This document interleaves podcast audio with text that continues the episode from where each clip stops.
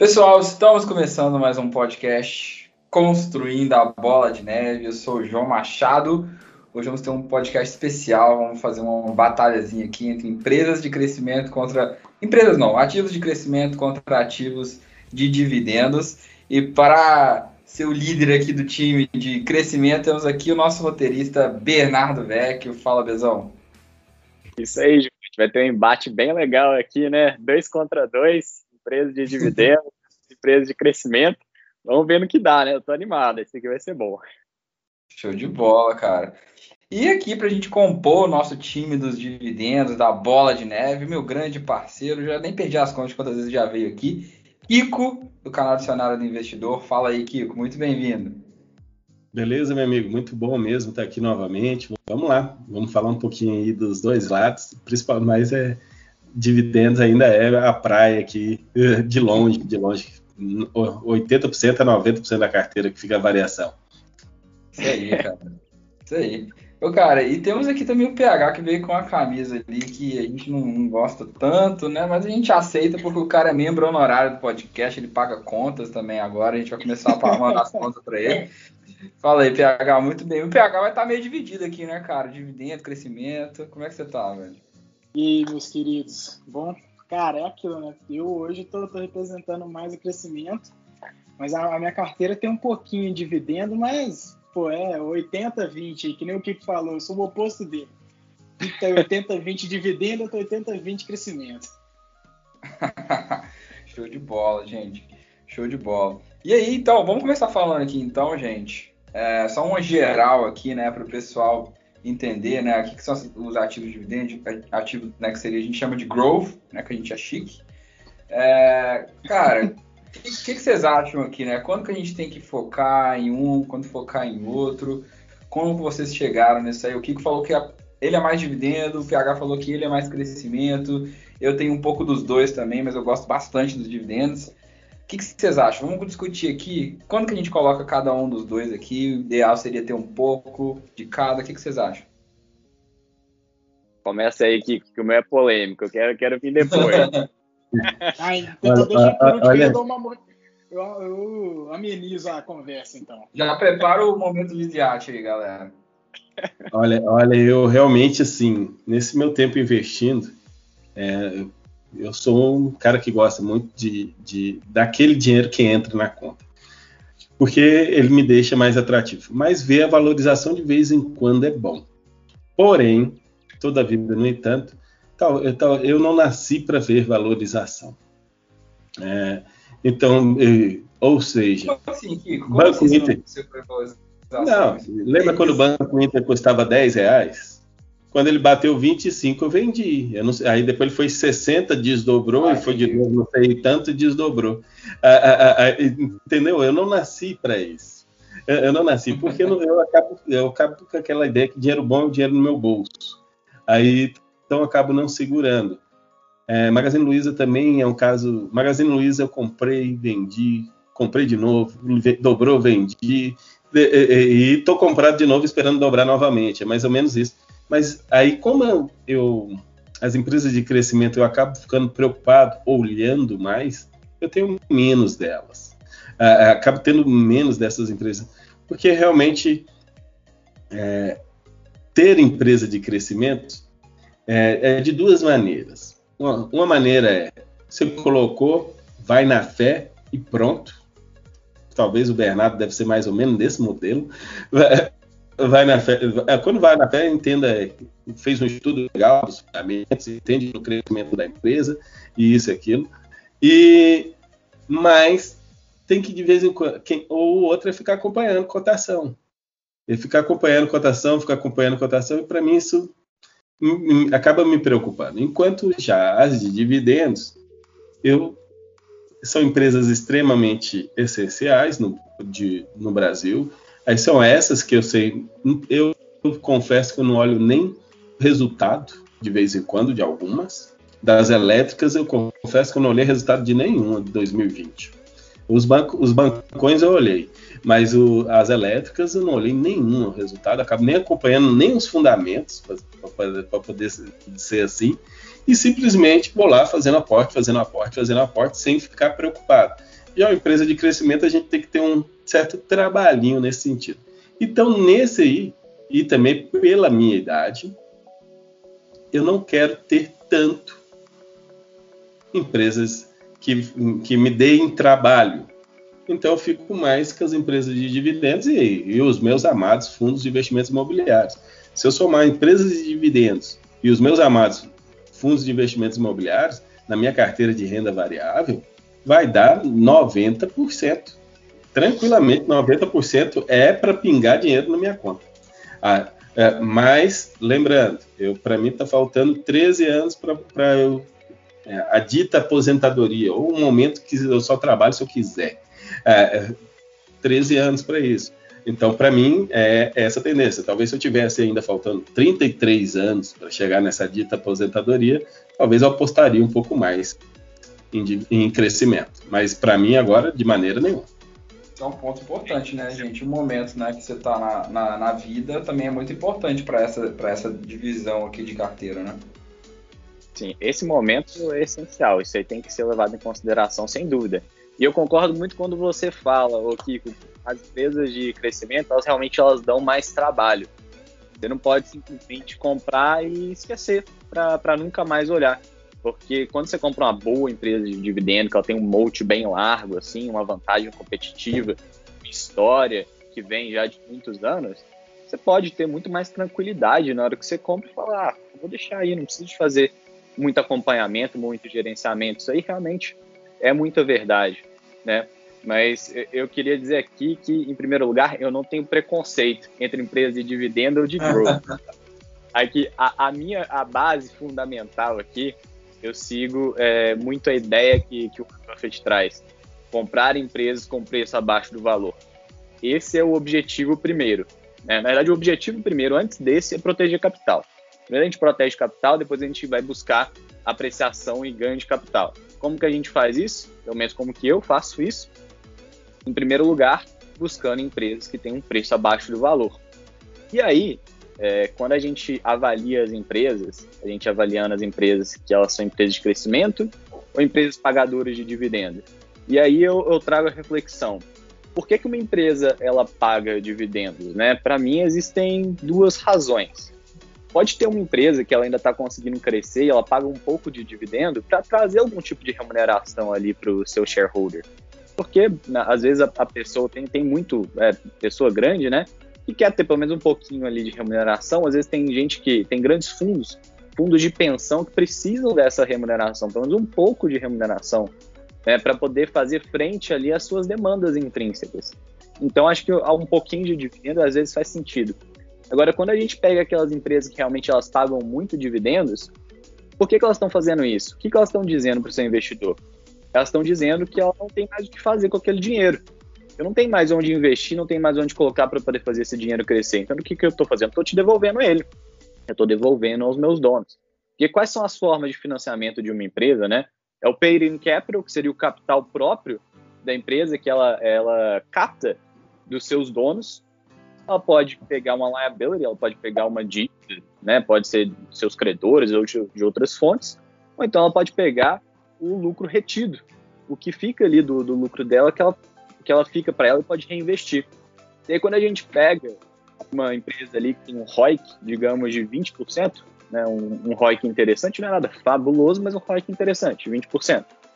Então, imagina só, se a empresa ela tem um ROIC de 20%, por que, que ela iria pagar um dividendo, sendo que a gente tem os dividendos hoje das empresas que pagam muito, pelo menos empresas americanas, que vão ficar num range ali de, digamos, de 4 a 9%, 10% no máximo.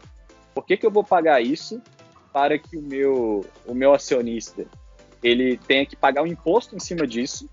Então, no nosso caso aqui de brasileiro, nós pagamos 30% em relação aos dividendos que recebemos do exterior, para depois, se fosse o caso de querer reinvestir esse dividendo, o nosso retorno compounded, ele seria muito inferior do que se a empresa pegasse, uma empresa boa, uma empresa com moat, ela pegasse esse capital e pudesse reinvestir todo esse capital em si mesma sendo, hipoteticamente, uma empresa que tem um ROIC de 20% ou mais.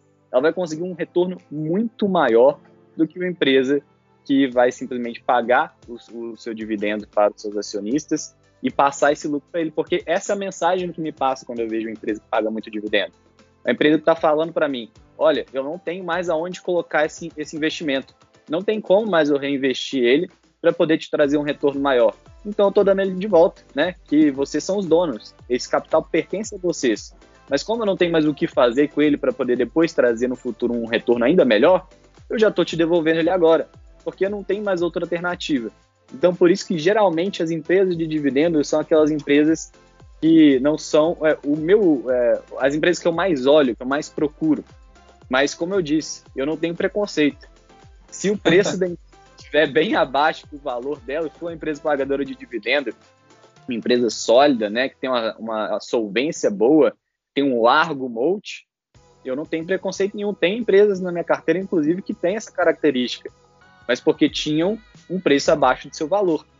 Agora, de maneira geral, eu vejo muito mais valor em empresas que têm assim um largo moat, uma grande inovação, uma disrupção de mercado, que pode, que tem um potencial grande de crescimento e que podem reter aquele lucro e multiplicar várias e várias vezes o meu dinheiro. Aí que eu fico muito feliz, ainda mais pensando que o. Depois a gente pode falar um pouquinho de imposto, mas que a, a alternativa de imposto é mais legal para quem está é, tá pensando em ganho de capital do que receber dividendo. Sim, não, sim, nesse ponto aí eu, eu, concordo, mas olha só, eu acho muito legal o sentido do dividendo, né? Claro, é, parece que a empresa realmente ela parou de crescer, né? Mas eu vejo que o grande ponto aqui, né, para quem investe em empresas de dividendos, além de comprar abaixo do valor, é ter aquela renda caindo, né? É aquela história que sempre falam da vaca, né? Você comprar a vaca para ficar tomando leite né? Que eu acho que esse que é o ponto que fazem do fundos imobiliários, por exemplo, hoje, né?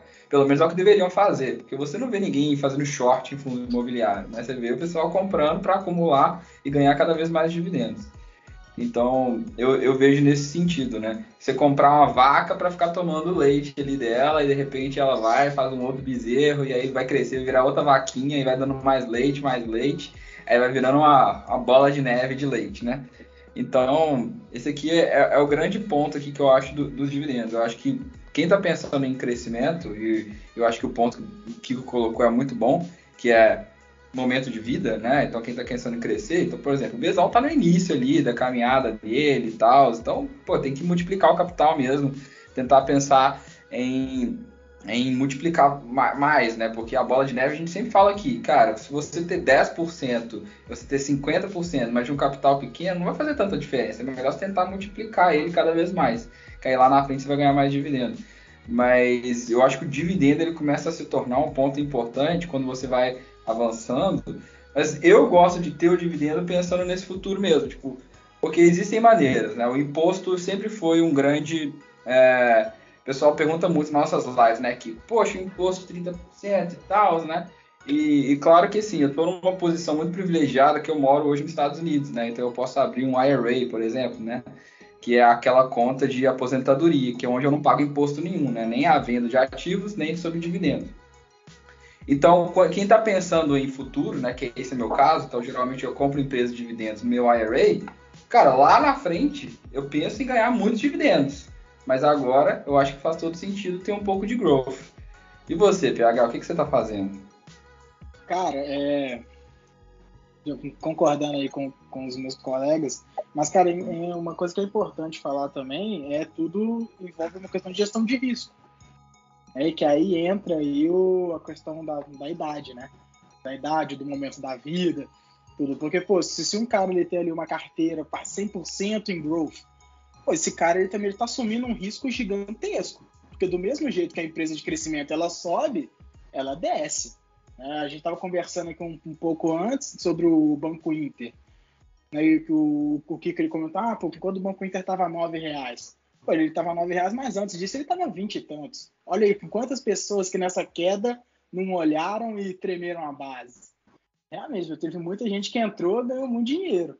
Então, assim, então, uma coisa que que, que, que o nosso ouvinte tem que ficar muito atento, né, antes dele, antes dele não, depois, né, dele escolher qual estratégia de investimento que ele vai querer adotar na sua maioria, né, se vai ser um growth, se vai ser dividendo, é justamente dele conseguir fazer essa gestão de risco, dele conseguir fazer com que a carteira dele cresça, né, mas sem, sem, sem elevar todo o patrimônio dele em uma coisa só.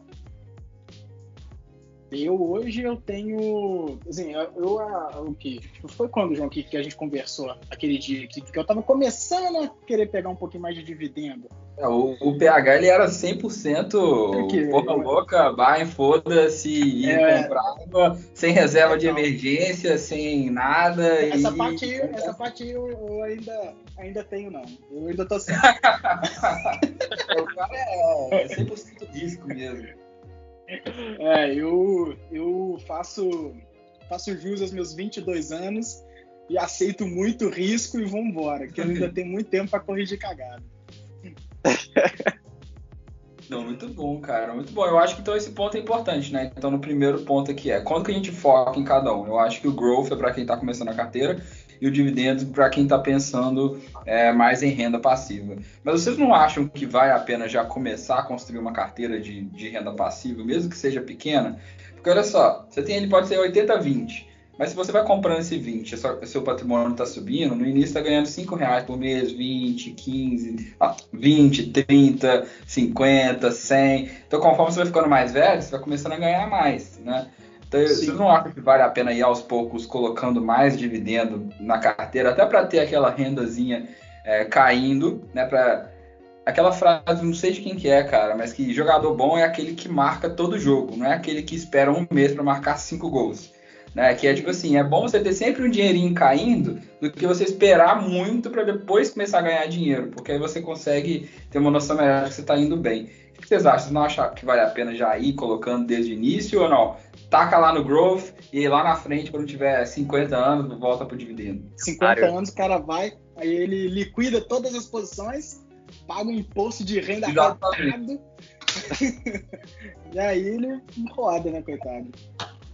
Oi, só queria fazer um comentário sobre o que o PH falou, né, sobre essa questão do, das empresas de crescimento, elas poderem subir muito e caírem muito também. E isso é algo mais comum em empresas que estão mais no começo, né? Empresas que às vezes não têm muito lucro, às vezes nem tem lucro, né? Tem empresa que nem receita tem, tem empresa listada na bolsa que nem receita tem ainda. A gente chega a ter essas, essas discrepâncias. Agora, isso é muito mais comum nesse tipo de empresa que se baseia, o valuation dela se baseia muito mais em promessa. E quando essa promessa ela começa a parecer um pouco mais ambígua, um pouco mais vaga, aí ela tem uma volatilidade realmente muito grande, pode cair muito. Só que a gente tem empresas de crescimento também, que são empresas muito lucrativas, como é a Apple, por exemplo, que tem um cargo aí de cerca de, de mais de 20% pegando aí os últimos 10 anos. Então é uma empresa que ela está crescendo muito, mas que já tem um fluxo de caixa muito consistente e que, por consequência desse fluxo de caixa, já é uma empresa que é muito estável. Então não é uma empresa que oscila demais. Né? A gente vê que ela está crescendo bastante, mas ela não tem aquelas oscilações que nem um, um, Bitcoin da vida que tem uma oscilação diária de 15%. China, né, né cara? Não sei o que é mais volátil, a China ou o Bitcoin? China. Agora, sobre essa questão aí que você, que você perguntou, né, João? Eu acho que assim, é, eu, eu não vejo o sentido de já começar a ter um foco em dividendos só por começar. Eu sou da, da noção sem preconceito. Vamos ver o que realmente está preço abaixo aí do valor, acho sim que, que no começo da vida faz bem mais sentido a gente ter é, uma, um olhar mais para as empresas de crescimento. Enquanto que se eu tivesse lá nos meus 50 anos, quase 60 anos, certamente que minha carteira seria bem diferente do que ela é hoje. Não tenho dúvida disso. Mas eu acho que, que não faz sentido ter uma, uma, uma parte reservada para dividendos, por mais que possa ter um psicológico envolvido nisso. Então, para quem tem, tem esse psicológico, esse psicológico é forte neles, então eu vejo, pô, é, eu tô ganhando aqui 100 dólares por mês, e aí depois um ano, eu tô ganhando, daqui um ano eu tô ganhando 250 dólares, aí daqui outro ano eu tô ganhando 500 dólares por mês. É, se, se esse psicológico for muito forte na pessoa, aí eu acho que faz sentido. Né? Se isso incentivar a pessoa a investir mais, faz sentido. Mas se esse não for o caso, eu acho que financeiramente faz mais sentido investir nas empresas de crescimento pelo fundamento e pela vantagem de imposto. Não, até porque, né, pô, a empresa que hoje ela é de crescimento, amanhã ela vai pagar o dividendo, né? Pode ser amanhã, no caso, daqui a muitos anos, né? É ela que vai pagar o dividendo. E aí você vai manar nas duas vacas ao mesmo tempo, né? Para mim ainda acho complicado que eu sou mão de alface. Tá lembrando? o Kiko não consegue, cara. O Kiko não consegue segurar a posição. Rapaz, é, 2018, 2018, o Banco Pan-Americano, alguém já olhou e analisou os fundamentos do Banco Pan-Americano? O Banco Pan-Americano ele estava extremamente. É, era quase um turnaround. Só que é, três anos de prejuízo também não, não chegou a pedir turnaround, não, mas estava uns três anos de prejuízo. Aí de repente deu um resultado muito bom e, e pô, a economia mudando. Tem, tem, tinha um dedo do BTG lá dentro, tinha um dedo da a Caixa, o BTG comprando a, a, participação da Caixa lá dentro, um dedo do BTG lá dentro. Eu cresci o olho assim, cara, R$ 2,70 cada açãozinha. Comprar, comprar uns dois lotezinhos aqui. Aí comprei uns lotes, pá, virou o ano, soltou um novo resultado, bateu seis reais, vendi. Só quanto tá hoje? Que está em queda, 12 reais a, a, a ação. Ah, e, e, assim, eu, eu realmente, e assim, pode crescer mais, pode, acho que tinha chego a 18, 20, mas eu sou mão de alface. Eu nem, nem acompanhei mais depois também. Falei assim, eu olhei agora só por curiosidade, eu resolvi dar uma olhada para ver. Hoje que tá. na foto, não pode ficar olhando, mas, nossa, de cor. Mas eu não acreditava, eu não, eu não olhava para o Banco Pan e falava assim, inclusive eu sou cliente, eu tenho produto de renda fixa do Banco Pan-Americano. Aí, aí antes de 2018, eu já era cliente já tinha produto de renda fixa do Pan-Americano. Aí eu não acreditava tanto assim que ia tão longe. E, e o pessoal até chegou a comparar que ia ser o novo Banco Inter, mas o ganho de capital seria, se eu tivesse segurado até hoje, aqui nós estamos falando de 500%, e eu não segurei. E isso aí, é, é, de modo geral, é o que eu faço. Eu acabo não segurando. Na hora que o, o, o, é, sobe, eu, eu, acabo vendendo mesmo e jogo lá para as empresas de dividendo. Que, Já que pensou, Bezão? Com a gente com 500 Dagger na carteira.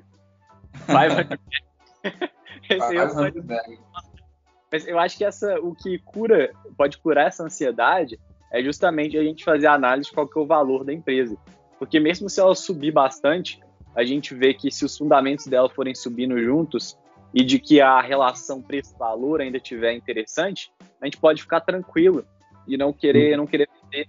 É, acho que agora quando é o contrário, né, se o preço subiu demais acima do valor, aí não faz sentido a gente ficar se expondo a esse risco, né? É, eu já comentei aqui que uma das operações que, que eu fiz aqui, que tive bastante sucesso, foi com Baidu. Então eu vendi Baidu a mais de 300 dólares. Né? Tive um lucro muito bom. É o Google da China, galera, para quem não conhece. Exatamente. Hoje ela caiu muito, muito por causa de, de fatores que são externos a ela, né? Por causa de, de problemas com o governo chinês.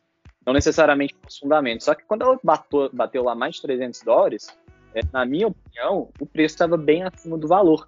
Então não fazia sentido eu manter ela na carteira. Agora, se fosse o contrário, não, podia ficar tranquilo e continuar com ela lá. Então acho que essa tranquilidade ela pode ser trazida no momento que a gente começa a conhecer o valor das coisas. Porque mesmo que suba, a gente não precisa ficar ansioso, pô, tem que vender agora, senão depois eu não vou conseguir vender, vai cair, não vai voltar. Ah, isso é particular também, né? Eu acho que depende muito da pessoa. O, o, o Kiko tava falando aí que ele ia conseguir segurar. O Kiko, imagina se você tivesse comprado Bitcoin em 2010, cara. Você não ia aguentar segurar até hoje. Bateu os dois mil dólares. De jeito. Eu nem, eu, nem, eu nem. Tem gente que fica sonhando assim, ah, se eu tivesse comprado, eu falei, eu nem. Eu não ia ganhar mesmo jeito. Não, é, primeiro que eu não tinha muito dinheiro, eu não colocaria muito dinheiro pela característica do, do da, da cripto, das criptomoedas, né? e na hora que dobrasse, triplicasse, eu, não, tchau, chega. Eu não ia segurar, não. É igual o otimista fala, né, cara? O otimista fala que o pessoal fala muito com ele. Ah, queria muito ter, ter comprado uma Galu em 2015, né? Aí ele fala, não adianta nada, você ia ter vendido com 100% de lucro, né? não adianta nada, ficar querendo. Você ia ter vendido antes, né? Mas é, é um ponto, ponto muito, muito interessante. Mas eu acho que um ponto também legal de pensar, né, é pensar nessas empresas aí que elas vão continuar por muito tempo também, né? Porque é, querendo ou não, quando a gente fala de uma vaca leiteira, a gente quer que a vaca não morra também, né? Porque tem muita gente que mata a vaca né? De tanto tirar leite, depois corta e come e tudo, mas depois fica sem nada também, né? Que é, que é muito comum. Né? E, e te, aconteceu isso muito aqui nos Estados Unidos, né? Quando muitos fundos começaram a tomar conta das empresas, né? Viraram acionistas majoritários, eles estavam sugando a empresa mesmo. Paga dividendo, paga dividendo, paga dividendo. Aí quando acabava o caixa, eles vendiam as ações e iam para a próxima, né?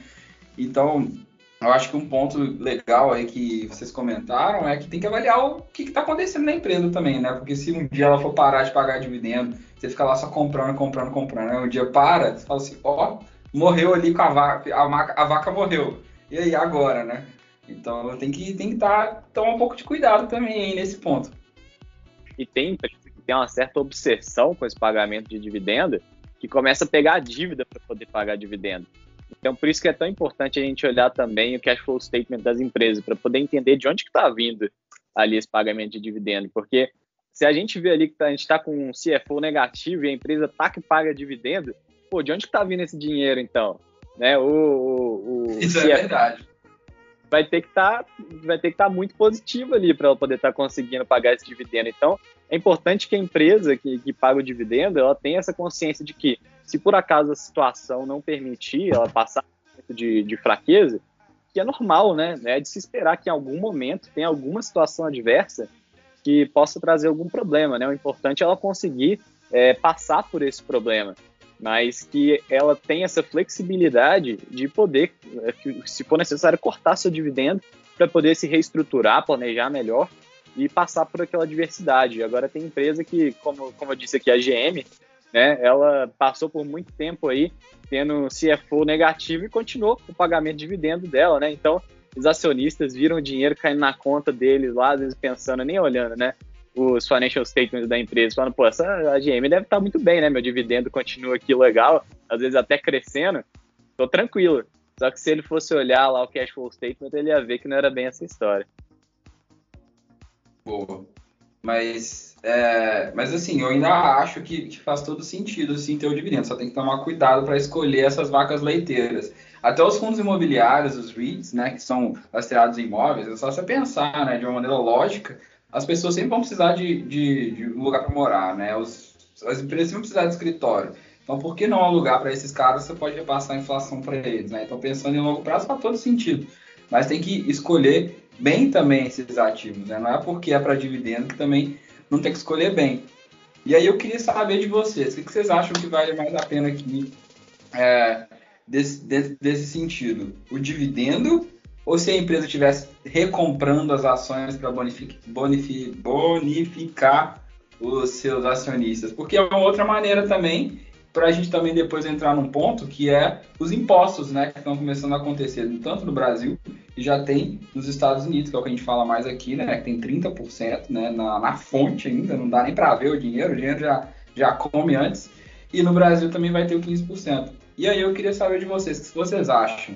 Talvez vale mais sentido, então, empresas que recompram mais as suas ações ou empresas que pagam dividendo? É uma boa pergunta. É, é, realmente uma boa pergunta, mas a recompra de ações ela, é, ela, acaba, ela acaba tirando ações do mercado e logo aumentando também o dividendo, de, de modo geral. Então é, acaba diminuindo o número, acaba aquele tanto de ações que você tem acabam ter, sendo um percentual maior na, na participação da empresa, então acaba aumentando o seu, o seu dividendo. Então é, é, uma coisa acaba levando a outra. A gente acaba gostando dos, da, da, compra de ações porque vai, vai, vai, gostar, vai aumentar os meus dividendos. Então, é, eu, eu gosto quando a empresa anuncia compra de ações, mas tem, é, tipo assim, escutei a notícia, já gostei. Mas depois eu vou investigar por quê para ter certeza se eu gostei ou não. Mas é, eu não lembro agora de uma compra de ações que eu não tenha gostado recentemente para poder citar. Mas de modo geral, a, a, as compras de ações, a, a, VEG comprou um pouquinho. de modo geral, essas. A própria Apple, né? O pessoal fala é. que a Apple paga dividendo, mas ela costuma comprar muita ação, né? A Apple tá destruindo o equity dela para poder comprar ação. A gente vê o equity da Apple sendo dizimado nos últimos cinco, quatro, três anos aí, com tanto de recompra de ação que ela está fazendo, são literalmente dezenas e dezenas de bilhões de dólares por ano. Ela está comprando muita ação de volta. E assim, a gente. E, e o mercado gosta disso, a gente vê a valorização. Quando tem um bom motivo, quando tem um bom motivo, a gente vê a valorização na cota. Então a gente acaba gostando pelos dividendos, que vão vir um pouquinho maior para aquelas empresas que não pagam, e acaba gostando porque o mercado ele, acaba levando um pouco o preço. Um pouco mais. É, eu acho que é aquela questão, né? Acho que o ponto-chave é, desse dia de hoje é o ponto de vida que a gente está, né? Então, hoje, hoje para mim, buybacks faz muito mais sentido por uma questão de imposto, né? Pensando que é, o imposto sobre dividendo ele é de 30% na fonte e o de ganho de capital é de 15%, sendo que a gente tem é, isenção para venda com lucro até 35 mil reais.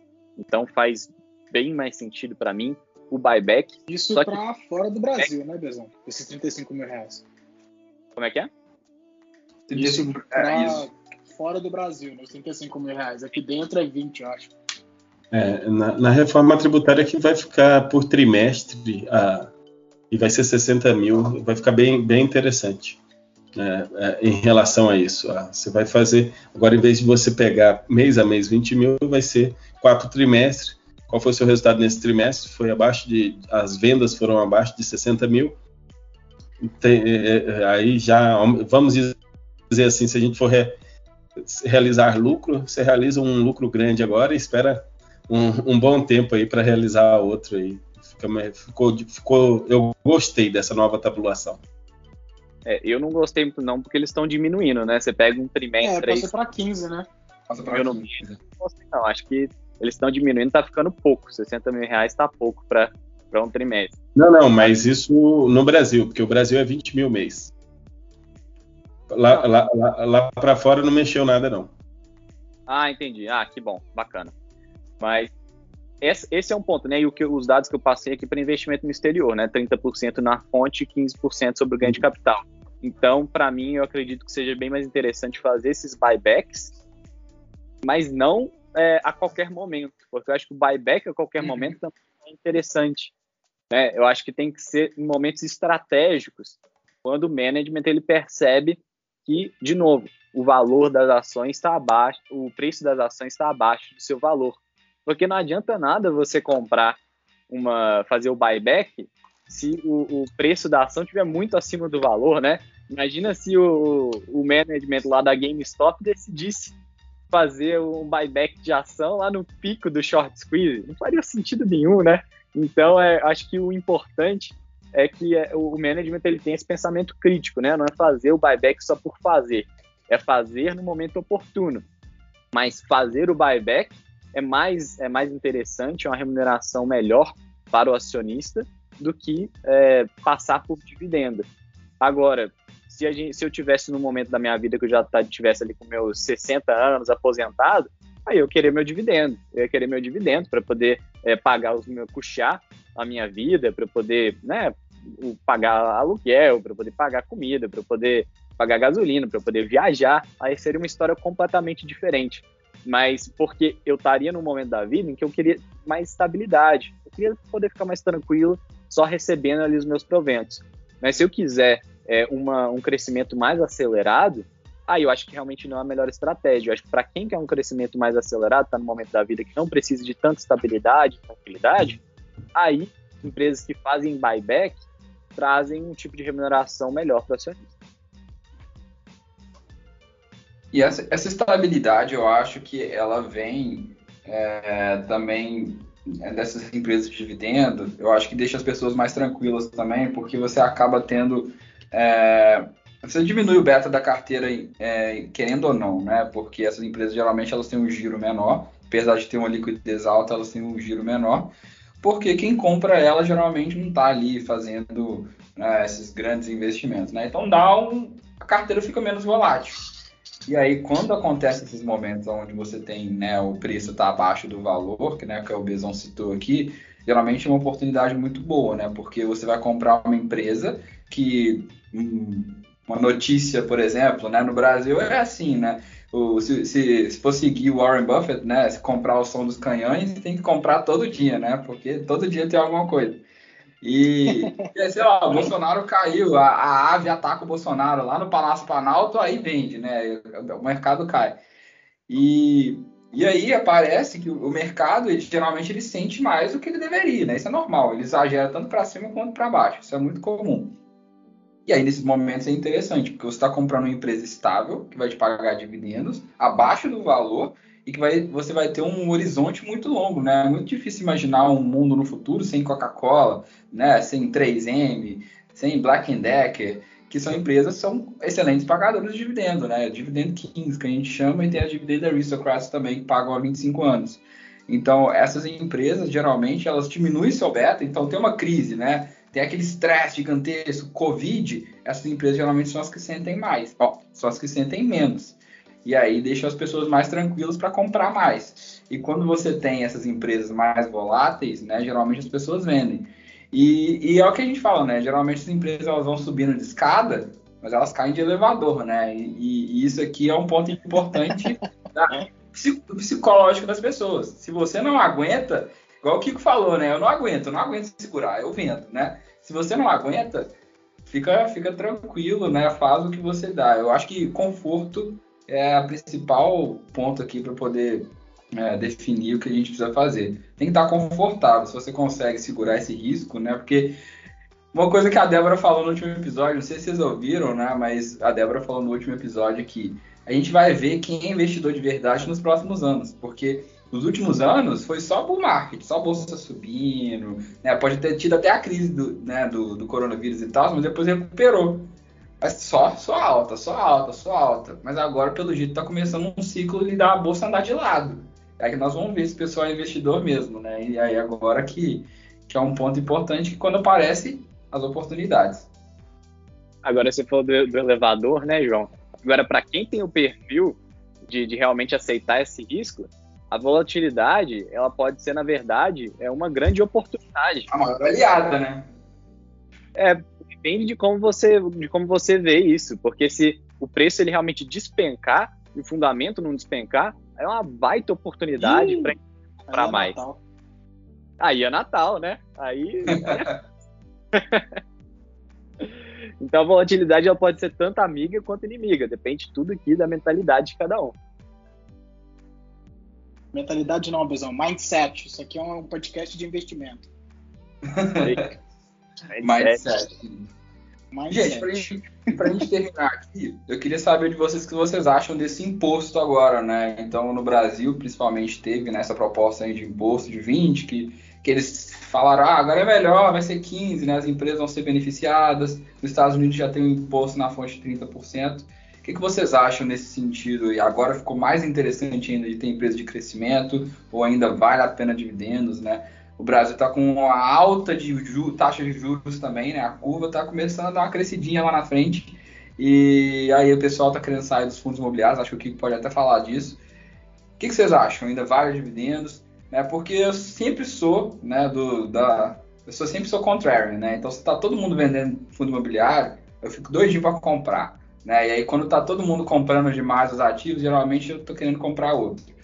Então, o que, que, vocês acham? Né? Esse imposto, ele é um, ele é um realmente um empecilho ou talvez seja uma oportunidade agora para nós?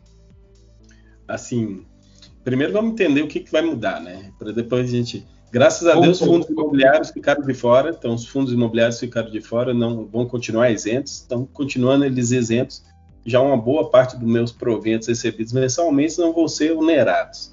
Mas as empresas de dividendos têm, na proposta foi passou foi proposto 20%, mas tem aí um, um, um vai ser votado ainda uma redução para 15%. Um destaque vai ser votado e provavelmente aprovado vai ser reduzido para 15%. Então vai ficar 15% sobre os dividendos.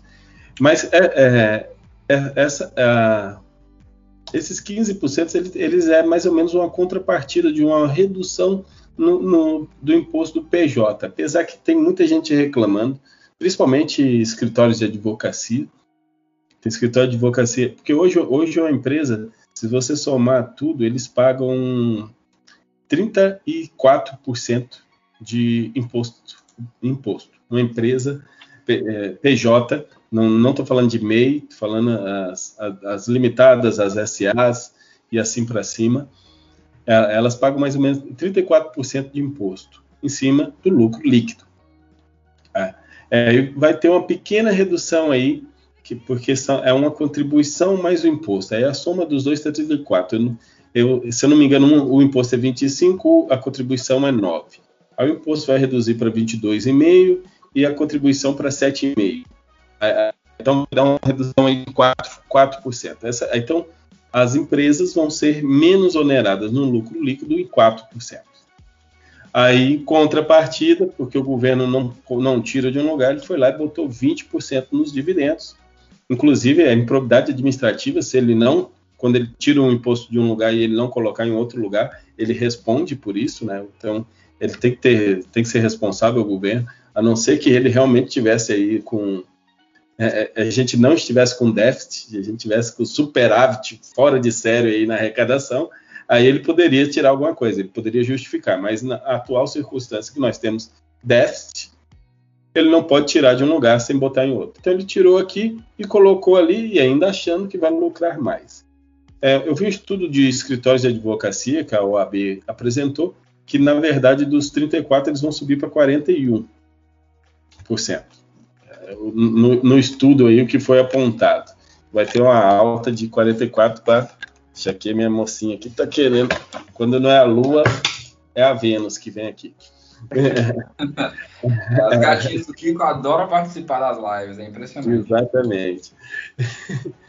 Ele já chegou aqui, já derrubou um pedestal, derrubou tudo, é, mexeu na câmera, é, mas tudo bem. Mas continuando, então para essas empresas, aí são empresas não listadas à bolsa, as empresas que normalmente são criadas por grupos de advocacia, isso, eu acho que eles realmente vão sofrer um pouco, porque eles tiram o salário desse dividendo, né? Vai acabar sofrendo. Agora, você pensando aqui no Brasil, empresas payout de 30%, 35%, 50%, de repente, se você fizer a conta, esses 4% de desoneração vai compensar no, no maior lucro líquido os 15% dos dividendos.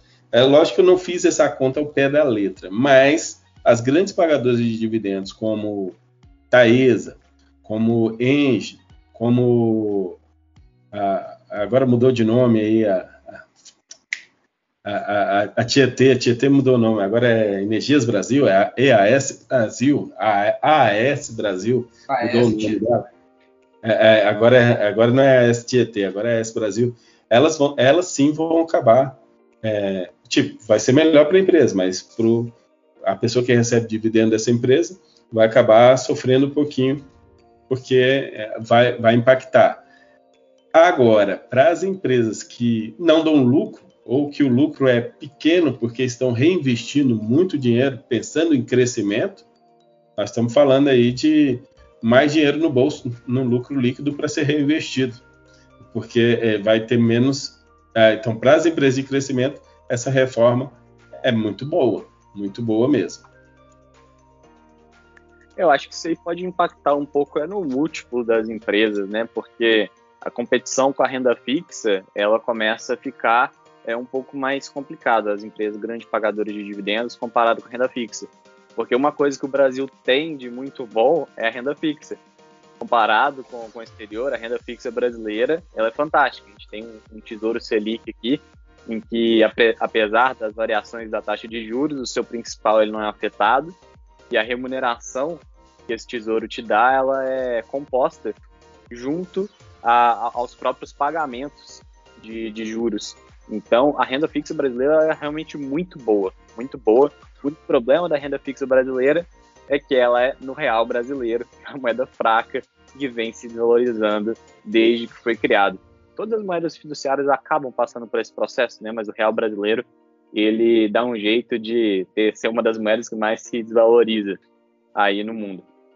Então, eu acho que o, o problema maior está em relação a essa competição, né? Então, pode ser que os múltiplos eles acabam, acabem é, se moderando um pouco para que a, o, o yield, o dividend yield, ele possa apreciar um pouco e dar uma compensada. Né? Então, eu acredito que esse possa ser o, principal impacto. É, tá tendo uma concorrência agora com a renda fixa, né? E é exatamente por isso que os fundos imobiliários têm sofrido bastante. E eu sempre falo, né? Quando tá todo mundo falando de um ativo, que é a hora de comprar o outro, né? Que geralmente é quando eles esquecem. Que foi o que aconteceu aí, que a gente falou de Bitcoin, foi o que aconteceu aí, aconteceu da Bolsa Americana, né? Agora tá todo mundo falando de Bolsa Americana, só se fala de Bolsa Americana, né? Então talvez agora é o momento de, de parar um pouco, pensar né, garimpar mais os seus investimentos, né? Não comprar sem pensar. É, eu acho que o momento chegou. A gente falou muito, né, aqui. Olha só, a bolsa americana tá esquecida e tal. E agora tá todo mundo só falando de bolsa americana. Né? E esqueceu. Agora já chegou nas máximas que o pessoal tá achando interessante. Ah, é, eu vou, vou entrar. é, agora... pessoal tem muito tempo, né, gente? Vamos pegar aí desde 2008. Quantas máximas que ele já fez? Quantos dias de máxima o S&P já teve desde 2008? Olha o crescimento que teve. É crescimento histórico, né? É, assim, a gente vê um, um, crescimento muito grande, né? Desde a da época da crise, com toda a ação do Fed e a recuperação da economia americana. Então, é, simplesmente dizer que a gente está na máxima, eu acho que não é justificativa para não comprar porque se o índice está crescendo, né, se a gente pega um gráfico histórico aí de 200 anos atrás, a gente vê que, ele, que o, a, a, as bolsas elas vêm crescendo. E para que elas possam crescer, cada dia tem que ter uma máxima nova. Né? Apesar de existirem correções, precisam de ter novas máximas, novas máximas, novas máximas. Então, eu acho é. que o importante é a gente avaliar as empresas, né? E não necessariamente os índices. Tem que garimpar, tem que porque, porque nós começamos a falar lá no canal é, para o pessoal começar a investir no exterior era por volta de agosto do ano passado. O dólar lá 5,70, por aí. E a gente. E, e, aí você imagina o preço que estava aí a, as ações dos Estados Unidos em agosto do ano passado. Estava é, tava interessantíssimo. É, é, mas, mas aí o pessoal não queria porque o dólar estava 5,70, porque estava alto demais. não, é verdade. Não, eu acho que assim, o ponto de vista é, é, é, interessante, né? Mas eu acho que quanto mais sobe, né, mais cuidado você tem que ter ao, seu, ao escolher os seus ativos. Eu acho que, é, graças a Deus, né, eu acho que eu nunca cometi um erro grotesco assim, né? Mas eu vejo muita gente cometendo erros grotescos para comprar só porque está subindo, né? Então eu acho que tem que tomar esse cuidado, gente. Tomar muito cuidado, que quando tá todo mundo falando daquilo, já foi precificado antes, né? Então tá todo mundo falando de um ativo específico, os grandes já compraram há muito tempo. Então tá falando mal, os grandes já venderam há muito tempo. Então tem que tomar muito cuidado com isso. É, eu acho que tem que garimpar bem quando tá muito na alta, né? Tá muito falado, muito falado, muito impacto, tem que garimpar bem. Porque oportunidade sempre tem, sempre vai existir né? E seja momentos de alta, momentos de baixo. Sempre vai existir oportunidade. Então só tem que saber é, para onde olhar. Mas eu sou muito contrário assim mesmo nesse sentido. Se está todo mundo falando daquilo, geralmente vai comprar outra coisa, porque é nesse momento, porque a gente está pensando em longo prazo também, né, gente? Então as pessoas falam assim, ah, subiu 100%. Tá, mas 100% para mim para o ano que vem não vai fazer diferença nenhuma. Eu prefiro ganhar 500% daqui a 15 anos né? Porque aí vai ter muito mais dinheiro que eu vou ter colocado aí nesse período. Então tem que né, alinhar a expectativa, pensar aí na sua estratégia e o que a gente falou aqui foi, acho que o ponto mais importante desse podcast, o momento de vida que você está. Né? Toma muito cuidado com isso. Só um, porém, desse, desse 500% no longo prazo, é que as pessoas também têm que levar em consideração a taxa de desconto, né? Tem que trazer esse crescimento futuro para valor presente. Então, o crescimento nominal de 500%, por mais que possa ser parecer fantástico, às vezes quando a gente traz para o valor presente, ele não é tão grande assim. E dependendo taxa de desconto que a gente usa, o 100% em um ano pode ser maior do que 500% em 15 anos. É, você falando em valores nominais, né? Não, aí com certeza, né? Faz todo sentido. Bom ponto. Bom, gente, então é isso, né? Então concluímos que dividendos é melhor do que crescimento. É, acho que. tá bom, viu? então é isso, muito bom. Cada um pode tirar a própria conclusão. muito bom, sempre bom ter vocês aqui, gente. Um prazer, muito obrigado, Kiko. Fala aí onde que o pessoal te encontra, Kiko. Isso, é só é, é, a gente bateu um papo antes aí, eu falei para vocês e agora já serve para todo mundo. A alta do IOF, ela não vai ter impacto no câmbio, tá? É só nas operações de créditos. É, é, aí não vai ter impacto no câmbio. Eu falei que ia ter, mas eu, eu, eu dei uma lida rapidamente aqui. Aí não vai ter impacto no câmbio. Fiquei feliz, fiquei feliz. Empréstimo não estou pegando mesmo, então não tem problema. Mas aí, pessoal, eu estou lá no canal Dicionário do Investidor, falando bastante de fundos imobiliários, de renda fixa. O João está lá comigo me ajudando a falar de ativos internacionais e sobre criptomoedas, para a gente poder cada vez estar dando evoluída e uma diversidade de ideias, de falar de imposto de renda, falar de tudo modo geral, é o que a gente tem que aprender. Porque a educação financeira, infelizmente, na escola a gente não aprendeu. Então, esse tipo de papo que a gente está tendo aqui é, é, é fundamental para que a gente entenda, é fundamental que a gente passe mais informações e que vocês ganhem mais poderes nas suas tomadas de decisão. É isso que a gente vai lá no canal Dicionário do Investidor e também no Instagram Dicionário do Investidor. Tá certo, pessoal? Grande abraço, valeu pela, pelo convite aqui, João. Sempre pronto aqui. Sempre que eu estiver disponível, pode falar que eu estou aqui. Show de bola aqui. Sempre um prazer te receber aqui. Gente, peraí, minha mãe tá me ligando.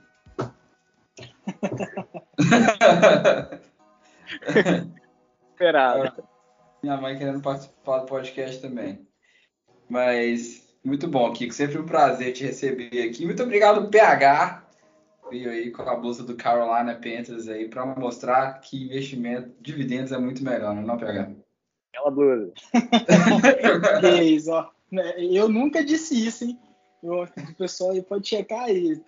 Quem está falando é o João, mas muito obrigado, João. Muito obrigado, Bezão, pelo convite.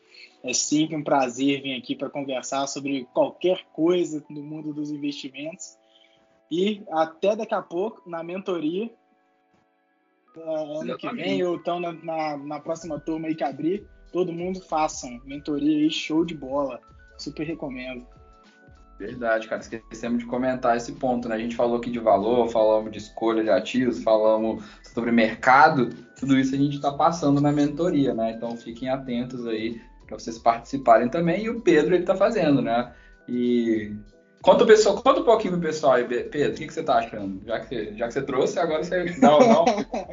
Fala aí, pessoal, rapidinho. Dois Cara, minutinhos tá sendo, Tá sendo ótimo, velho, de verdade.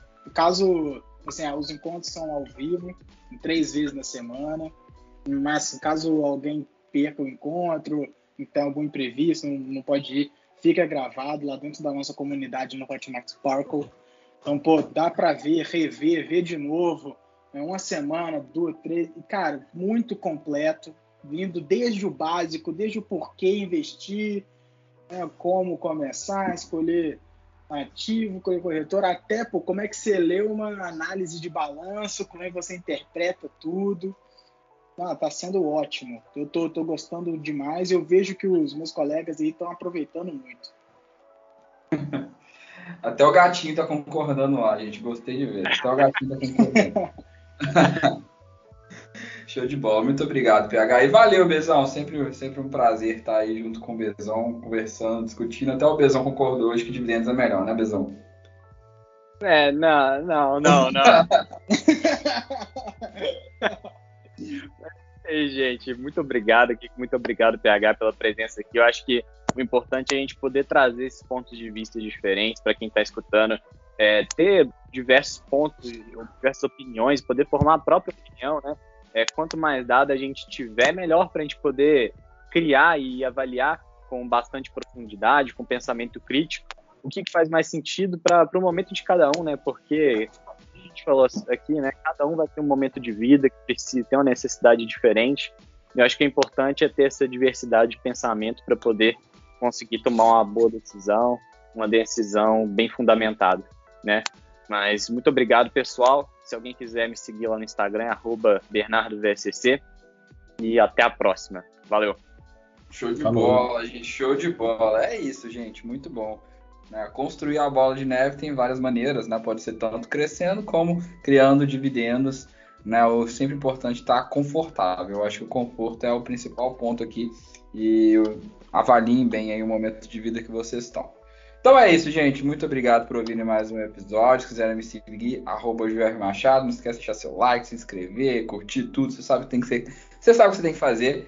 E até o próximo episódio. Aquele abraço.